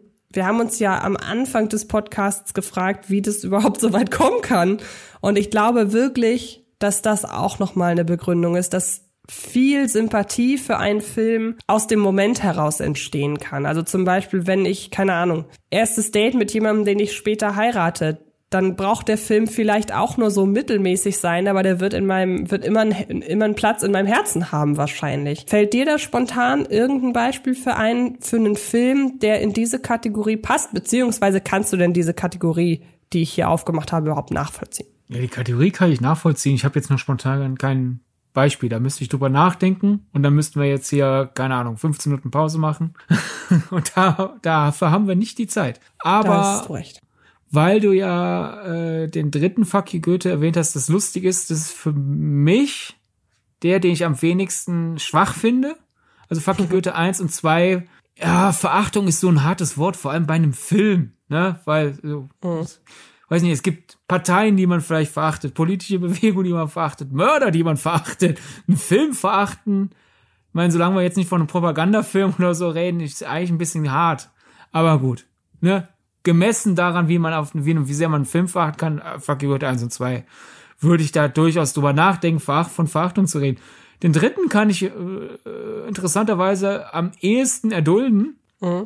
Ich glaube, das liegt einerseits daran, dass, dass sich da doch in, in der ganzen auf, über, auf Leute herabblicken Mentalität ein bisschen zurückgenommen wird. Dann hat er auch noch den Vorteil, dass halt so Leute wie Lea von Acken mitspielen, die halt einfach mit ihrer, allein, allein schon mit ihrer Präsenz direkt das Niveau nach oben zerren. Aber du hast ja eben schon von Ironie gesprochen. Für einen Film, der eine Anti-Mobbing-Message hat, also war halt so ein bisschen mein Gedanke dann bei Fuck Goethe 3. Einerseits, na gut, vielleicht ist das eine Entschuldigung für eins und zwei. Andererseits halt auch innerhalb von drei, also dafür, dass es halt nachher geht, nach Motto, oh Gott, wir haben diese Figur äh, in einen Suizidversuch reingemobbt, oh, jetzt fühlen wir uns aber schlecht. Das ist schon sehr, alles sehr unelegant. So, Motto, oh, da, da verhebt man sich, glaube ich, so ein bisschen am Thema, aber einfach den Respekt mal so ein bisschen von, von, von diesem hohen Ross runterzukommen was ja irgendwie, also für, so rotzige Filme sind die ja gleichzeitig auch irgendwie extrem arrogant, die ersten beiden, finde ich irgendwie sehr sonderbar, müsste man vielleicht mal, das, das sprengt den Rahmen von der Folge. Und im, im dritten finde ich, der ist, man kommt von da zwischenzeitlich vom hohen Ross runter und man, man ist da weniger rotzig. Aber da war dann ja wieder, deswegen war ich da fast gewillt zu sagen, vielleicht der Fuck You Goethe 3 wäre bei mir ein Film. Ich finde den wirklich nicht gut, aber für mich hatte der da dieses, dieses positive Gefühl, ich bin da rausgegangen, so mit so einem versöhnlichen Gefühl. Nach Motto, weißt du was? Wenn wir auf der Note enden, kann ich diese, kann ich diese Reihe wenigstens in Zukunft mir vornehmen, weniger auf die draufzuhauen, sondern einfach hinzunehmen, wie gab es. Die hat Leute glücklich gemacht, die waren ein Erfolg. Und alle, hey, alles, was den deutschen Kinomarktanteil nach oben treibt, hat ja schon mal irgendwas ja. Duldbares gemacht.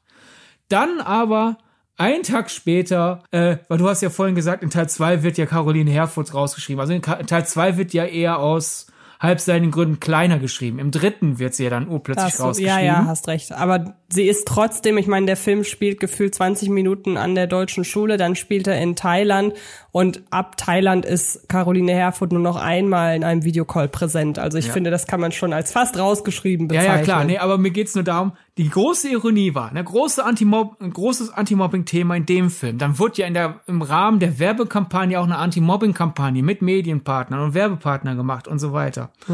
Und dann erwähnst du halt in deiner Kritik von damals, dass du es nicht schön findest, wie Caroline Herfurth da wirklich vollkommen lieblos rausgeschrieben wird und dann auch nie wieder über die Figur groß gesprochen wird, ne? Also in einem Halbsatz oder so. Und hat einer der großen Werbepartner dich auf Twitter beschimpft. Wo ich denk, Moment mal, hier der große Anti-Mobbing-Film, der, Anti der große Anti-Mobbing-Werbepartner beschimpft jetzt Antje, weil sie findet, dass, de, dass der insgesamt war eine Kritik ja solide. Und du hast halt nur gesagt, findest zum Beispiel schade, dass einige liebgewonnene Figuren herzlos rausgeschrieben werden. Und dann kommt dann Werbepartner zum Anti-Mobbing-Film, der auch eine eigene Anti-Mobbing-Kampagne im Fahrwasser dieses Films fährt und greift Kritikerinnen an, wo ich denke, so Leute, all das, was ich gestern bei der Vorpremiere noch so an wohligen Gefühlen für diese Reihe, oder was heißt wohl, wohlige Gefühle, Versö der, der Versuch, eine Versöhnung zu wollen, war auf meiner Seite da. Und dann wurde mir wieder schön vor Augen geführt, so, was seid ihr für Maulhelden? Und ja, daher äh, ist so so die, die, die mein mein Abschließen mit der Fuck you Goethe-Reihe doch nicht ganz so positiv geblieben, wie, ich gewollt hätte. Es, es, gibt in ganz Fuck you Goethe zwar einen Gag, den ich lustig finde, ansonsten habe ich halt die ganze Zeit nur mit Augen gerollt. Nämlich, wo dann rauskommt, dass da irgendwie diese thailändischen Waisenkinder Gang mit McDonalds-Gutschein handelt. Das ist deren Geld. Auf der einen Seite super dreistes Product Placement, aber auf der anderen Seite fand ich das erst recht fürs Kernzielpublikum, für die Kernattitüde der Fuck You Goethe-Reihe erfrischend authentisch, weil ich genau wusste, ich weiß nicht, ob das heute immer noch so ist. Es gab wirklich eine Phase, wo ich, wo halt Jugendliche McDonalds-Gutscheine gehandelt haben, als wäre es, als wäre es ein Wertgegenstand. Ich könnte mir vorstellen, jetzt mit dem Aufkommen von Online-Coupons ist das gestorben. Aber als man halt nur dann McDonalds-Gutschein hatte, wenn man die Werbebeilage hatte aus der Tageszeitung und deswegen nicht jeder an so einen Coupon rankam, da war nie was wert, dann wurde ernsthaft damit gehandelt. Und daher so dieses, diesen Bruch nach Motto, ja, gib uns dafür fünf McDonalds-Gutscheine oder so, ich so, wow, ja, gut beobachtet, lustig vermittelt. Dreiste Werbung, das ist mir jetzt egal. Ne? Also ja, und ich glaube, dass die Fuck You Goethe-Filme bei mir halt funktioniert haben, weil ich aus einem, aus einer Schule, aus einem Problembezirk komme. Und ja, ich weiß, die Fuck You Goethe, die, die, die Art, wie die Figuren in Fuck You Goethe reden, das ist nochmal drei, das Ganze noch hoch 1000. Aber so die Quintessenz des Ganzen, die ist mir halt so komplett bekannt. Das ist halt so, das ist halt so spannend, dass ich irgendwie sagen kann, ja, mein Gott, die reden so. Du potenzierst das Ganze in deinem Film noch. Aber ja, du hast recht, die reden so. Und deshalb möchte ich den Film nicht absprechen, dass die das wirklich geschafft haben. Und das haben ja wahnsinnig viele im Nachhinein versucht. Wahnsinnig viele Regisseurinnen und Regisseure, eine glaubhafte Jugendsprache zu etablieren. Und Boradaktikin hat das halt als einer der wenigen perfektioniert, muss man sagen. Alles andere wird gerne mal peinlich, wenn es in diese Richtung geht. Ja, mein, mein Problem ist halt eher einfach nur, es ist ja einfach nur das Abbilden. Es ist ja kein Erörtern, wo kommt es her, muss man das verändern oder kann das so bleiben? Es ist einfach nur so ist es. Und da habe ich mir halt immer gedacht, bei den ersten beiden, wie gesagt, beim dritten habe ich ja irgendwie so ansatzweise den Willen eines Friedens geschlossen. Äh, weil erstmal denke ich mir so, warum sollte ich mir das vier Stunden lang anhören, wenn ich mir, wenn ich mir diese äh, rotzige Sprache anhören will, kann ich auch einfach zu der Uhrzeit, wo die äh, Schulkinder nach Hause fahren, mit dem Bus fahren. Ja. Ne, mit einem regional, äh, mit, mit einem normalen Linienbus. So, okay, ich steig ein, Bus rappelvoll, zack, äh, Jahressoll äh, an Jugendsprache wieder aufgefüllt. Also, da brauche ich Fuck you Goethe nicht für. Aber. Ja, und da hat natürlich Fuck you Goethe so ein bisschen den Nachteil, dass das relativ schnell ähm, über die Jahre äh, veraltet wirken könnte. Ne?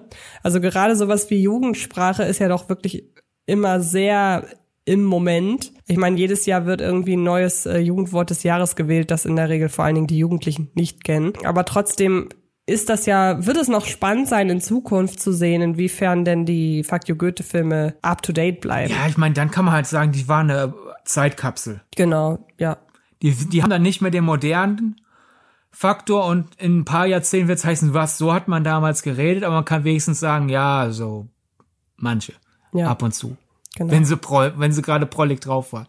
Äh, aber äh, interessant, weil du ja vorhin auch mal Türkisch für Anfänger angesprochen hast. Das ist ja mein liebstes, äh, die Serie ist mein liebstes Daktekin-Projekt. Und der Film hat mir auch nicht gefallen.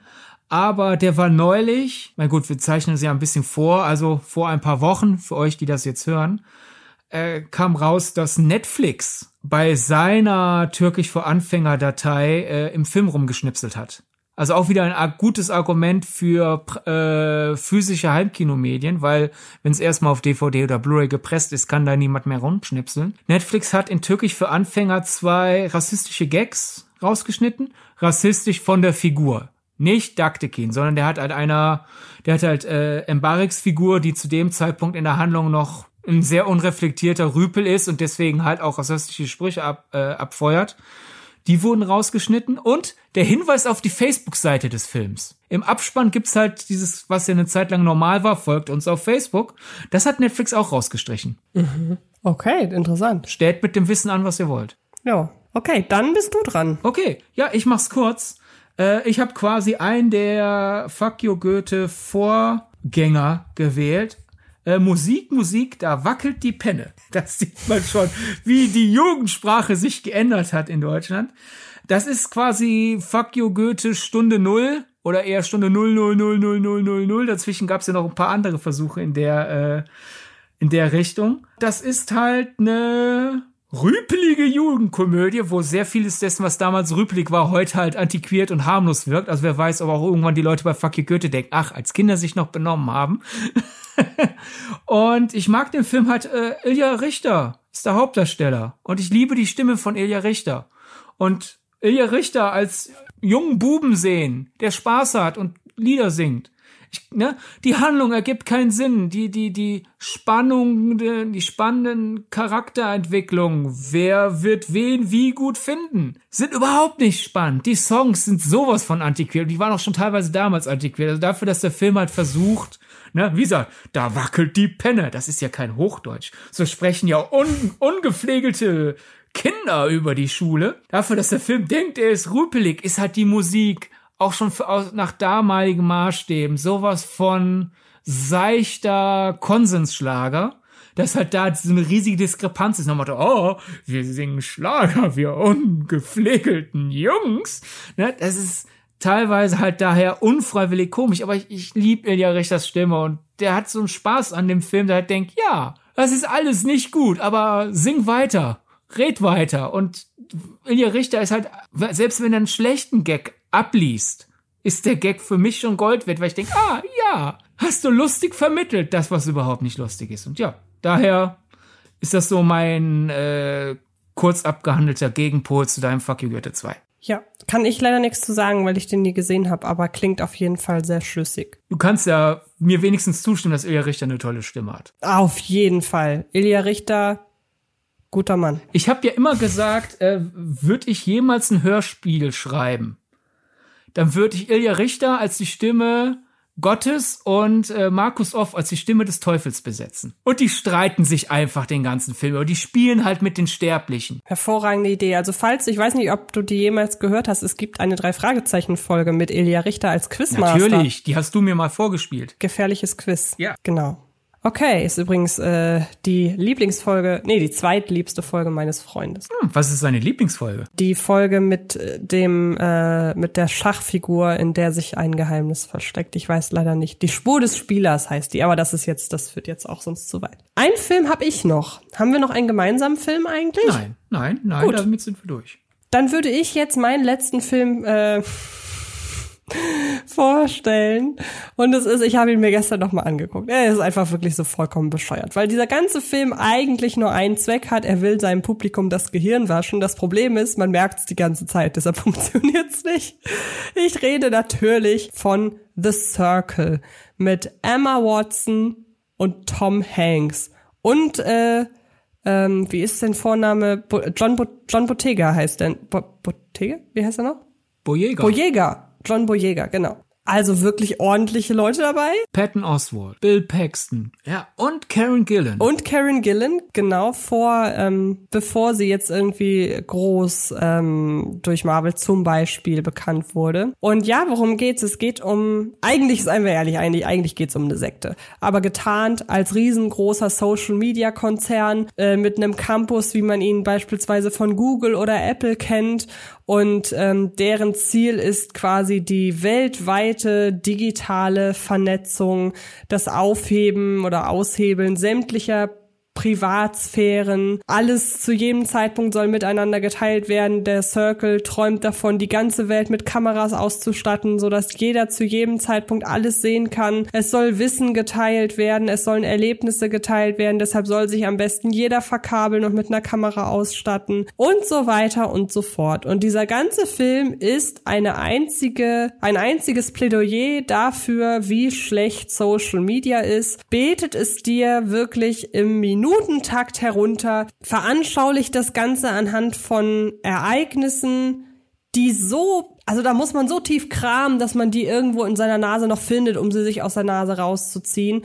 Und das Ganze wirklich aneinandergereiht in einem Tempo und mit einer Dramaturgie, dass man denkt, blätter ich hier irgendwie gerade im Eilverfahren eine 20, eine 20 Bände umfassende Buchreihe durch. Und ähm, wie gesagt, da kommen die spektakulären Wendungen und Veranschaulichungen, wie gesagt, von den ganzen Problemen, die Social Media mit sich bringt. Das kommt hier wirklich alles in einer Schlagzeile, dass einem schwindelig wird. Mit einer Figur, die, mit einer Hauptfigur, die immer gerade mal dumm und mal klug genug ist, wie es die Handlung irgendwie gerade erfordert. Und wie gesagt, dieses Beispiel mit der Gehirnwäsche, die so offensichtlich ist, dass man sie merkt, weshalb der ganze Film nicht funktioniert. Besser geht's eigentlich gar nicht. Und trotzdem habe ich mir diesen Film gestern mal wieder angeguckt angeguckt. Ich habe bei alle zwei Minuten habe ich den Kopf geschüttelt und vor allen Dingen ist das Ende halt so eine unfassbare Frechheit, weil man beim Ende nicht weiß, ist es Arbeitsverweigerung? Haben sie jetzt ihre ganzen vorherigen zwei Stunden einmal komplett ad absurdum geführt? Meintet ihr das doch gar nicht so mit eurer Anti-Social-Media-Botschaft? Hattet ihr keine, hattet ihr keinen Bock mehr? Hattet ihr, wusstet ihr nicht, wie ihr das Ganze zu Ende bringen sollt? Was soll das eigentlich? Ich habe alle zwei Minuten mit dem Kopf geschüttelt und äh, quasi die Hände überm Kopf zusammengeschlagen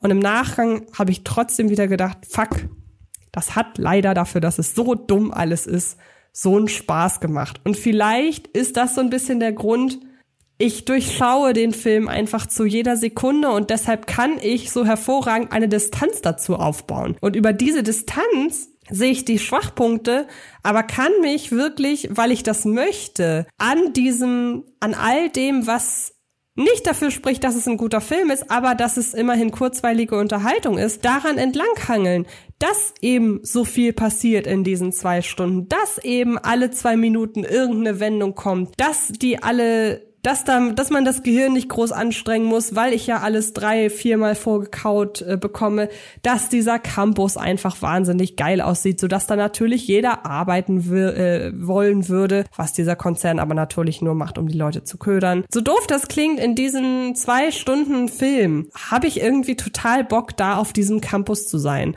und ähm, hätte stell mir dann immer vor, wie ich da über den Campus gehe und ich mich über all die Leute lustig mache, weil die das glauben weil die das, weil die wirklich volle Kanne hinter dem stehen, was sie tun und ich nur so denke, ey, eigentlich ist das doch gerade die Ansammlung, eine, eine Ansammlung von zigtausend vollkommen bescheuerten Leuten, die hier in diesem Circle arbeiten. Und sie merken es alle nicht. Und dann stelle ich mir vor, wie ich da so über den Campus gehe und mir denke, ich bin euch allen so haushoch überlegen und irgendwann werdet ihr die Quittung für euer Handeln bekommen. Im Film kommt sie ja immerhin schon nach zwei Stunden, also bin ich dann da auch wieder mit äh, versöhnt. Auch wenn, wie gesagt, auch nach dem dritten, vierten Mal gucken, raff ich einfach nicht, was dieses Ende bedeuten soll. Natürlich Pluspunkt, weil er immer ein Pluspunkt ist, Tom Hanks. Tom Hanks spielt halt irgendwie so eine, eine äußerliche Teddybären-Version von Steve Jobs in noch viel, viel, viel, viel böser. Und ja, das ist so, also wie gesagt, ich kann, ich, ich, ich während ich hier so spreche, möchte meine rechte Gehirnhälfte ein, ein liebendes Plädoyer für den Film halten und die andere Gehirnhälfte möchte den Film in der Luft zerreißen. Und genau das ist ja, glaube ich, auch genau der Grund, weshalb dieser Film hier eben auftritt. Also The Circle. Und jetzt darfst du gerne sagen, weshalb du den Film ganz furchtbar findest. Zu Recht, möchte ja, ich sagen. Ja gut, warum das schlecht ist, hast du ja schon selber gesagt. Also die Charakterentwicklung. Also Emma Watson macht zweimal im Film eine 180-Grad-Wende, so vollkommen motiviert. Also, ihr, sie hat eigentlich nur zwei Charakterzüge. Die werden dann einmal komplett auf links gekrempelt. Dann hat sie quasi zwei entgegengesetzte Charakterzüge wie bis dahin. Und dann gibt's keinen nennenswerten Grund, außer dass halt der Film zu Ende kommen muss, dass sie wieder zurückgekrempelt werden. Alle anderen Figuren haben einen Charakterzug. Dafür, dass der extrem mit dem Dampfhammer, die halt seine Anti-Social-Media-Botschaft reinhämmert auf Erzählebene, ist der Film dennoch super fluffig im Sinne von, der ist halt so läppig dahin gedreht. Also dafür, dass er so eine intensive ja. Botschaft hat, kommt es überhaupt nicht rüber. Es ist so, als hätten die einen Dampfhammer, aber zwischen dem Dampfhammer und mir wären 15.000 Kissen. Ja, und es sind aber auch keine flauschigen Kissen, in denen ich gerne versinken will, sondern einfach so, so leicht kratzige, diese billigen Sofakissen, wo man denkt, äh, hierauf soll ich schlafen? Ja, genau, weil mit diesem Dampfhammer per se kannst du ja, oder sagen wir mal so, nimm die Kissen weg und nimm diesen Dampfhammer, dann kannst du eine 1A Satire aus dem Ganzen ja, machen. Eben, also Kunst muss ja nicht immer subtil sein. Kunst kann auch voll in die Fresse. Und ich habe kein Problem mit einer, mit einer Satire, die voll in die Fresse ist. Aber The Circle ist halt auf dem Papier vielleicht voll auf die Fresse. In der Umsetzung ist es halt so, ja, ja, Hab schon verstanden, was ihr wollt. Lass mich in Ruhe. Und im Gegensatz zu dir finde ich den Campus da auch halt nicht so einladend. Also es ist halt noch nicht mal so, dass ich mit Hirn aus denke, ja, wenigstens hübsch, sondern ich denke halt, das ist langweilig. Sieht langweilig aus. Die Figuren nehmen sich doof. Botschaft habe ich schon verstanden. Kommt noch was. Also ich finde den halt einfach, ich finde ihn noch nicht mal nervig. Ich finde ihn einfach aggressiv egal. Ja? Es gibt ja Filme, die sind egal, da, schultert, da zuckt man mit den Schultern und denkt, ich denke hier nie wieder darüber nach. Bei The Circle denke ich, boah, hör auf mir so egal zu sein. Ja, verstehe ich vor allem. Aber ich merke gerade, wo wir über den Campus sprechen, ich muss irgendwie eine Schwäche dafür haben für diese, ach, für diese, für diese traumhaften Firmencampusse von irgendwelchen Tech-Konzernen, weil ich habe ja auch zum Beispiel eine Schwäche für Praktikum. Im Grunde, du willst bei Google arbeiten, sag es doch. Ja, der spielt auch auf so einem riesigen, auf dem Google Campus halt. Aber vielleicht ist es einfach das Problem, das ich mit Campussen habe, dass ich da drauf stehe. Keine Deswegen Ahnung. ist auch dein Lieblingsgenre Unikomödien. Ich bin dem zumindest nicht abgeneigt. Aber komm, ein Unicampus und der Google Campus, das sind ja wohl zwei verschiedene Dinge. Ja, die einen wollen dein Gehirn waschen und die anderen wollen dein Gehirn erweitern. Ja, da hast du recht. Was was ist, entscheidet ihr. Genau. Verratet es uns in den Kommentaren, die wir nicht haben. Podcasts haben keine Kommentarsektion in den meisten Fällen. So ist Naja, es. haben wir das jetzt auch hinter uns? Haben wir das jetzt auch hinter uns? Noch irgendwas hinzuzufügen? Nö. Dann ist das aber natürlich perfekt. Also ich finde, das Thema heute ist perfekt, um euch zum Mitmachen aufzufordern, denn wir wollen von euch wissen, welchen richtig schlechten Film mögt ihr? Also ich hätte auch noch so in einer erweiterten Auflistung sowas wie Gods of Egypt beispielsweise, aber ich wollte Jared Butler hier nicht noch eine Ehre zuteil werden lassen. Ja, nur um noch einen weiteren Filmtitel zu haben. Oder Ich weiß, wer mich getötet hat, der ja auch bekanntermaßen ultra schlecht ist, aber irgendwie habe ich auch ein Herz für den. Ansonsten habe ich tatsächlich mal auf meinem Blog, der mittlerweile ja leider ein bisschen brach liegt, Wessels Filmkritik, ein äh, Ranking veröffentlicht. Zehn Filme, die keiner mag, außer mir. Ihr könnt ja auch da gerne mal nachschauen, was ich da noch so gerankt habe. Im Grunde, das ist eh ein Thema, da könnte man eine zweite Folge zu machen, irgendwann mal, wenn ihr Bock drauf habt, wenn wir Bock drauf haben. Per se antwortet generell auf Antjes Frage. Ihr könnt uns erreichen auf Twitter und Instagram. Äh, listen wir gleich alles nochmal detaillierter auf. Profi-Level wäre halt, wenn ihr es schafft, ohne typische Schläferz-Kandidaten, äh, MSTK 3000-Kandidaten, weil das sind ja Filme, wo man sich leichter herleiten kann, wie man etwas so schlecht Genau. finden kann, dass es wieder gut wird. Wenn ihr es etwas schwerer machen wollt, macht's halt eher so wie wir auf dem Level Duft nach wildem Thymian und Fuck You Goethe 2 oder so. Oder The Circle. Also vor allem selbst ich als Fuck You Goethe Hasser kann eher dein Fuck You Goethe 2 Argument verstehen als The Circle, weil Fuck You Goethe 2 hat ja etwas. Es hat etwas, das ich hasse, aber ich kann ja verstehen, da, da ist ja was. Also kann man es auch mögen von einem anderen Blickwinkel aus. Hingegen The Circle ist halt nichts. Wie kann man Bock auf nichts haben? Ach ja, das sagst du doch nur. In Wirklichkeit würdest du doch auch gern für den Circle arbeiten. Nee, auf gar keinen Fall. So oder so, ihr erreicht uns bei Twitter und Instagram unter Filmgedacht. Mich erreicht ihr auf beiden Plattformen unter Antje Wessels und Sydney erreicht ihr bei Twitter unter Sir Donnerbold und bei Instagram unter Sydney Schering. Außerdem haben wir einen eigenen Letterboxd-Kanal für diesen Podcast, den Sydney ganz brav, ganz akribisch führt, denn dort sind alle Folgen, die wir bisher hatten, mit ihren Filmen zusammen archiviert. Das heißt, wenn ihr euch erinnert, ey, in der und der Folge kam doch irgendein Film vor, den ich gerne mal schauen wollte, ey, dann ähm, schaut da gerne mal nach, da ist er nämlich garantiert verlinkt, genauso wie sämtliche Filme, die wir nun in der heutigen Folge besprochen haben. Und nächste Woche geht's dann um einen Film, der ist gar nicht schlecht. Der ist richtig gut, nicht wahr? Und er ist einfach anders. Alles klar. Bis nächste Woche. Tschüss. Das war Filmgedacht, ein Podcast von Fred Carpet.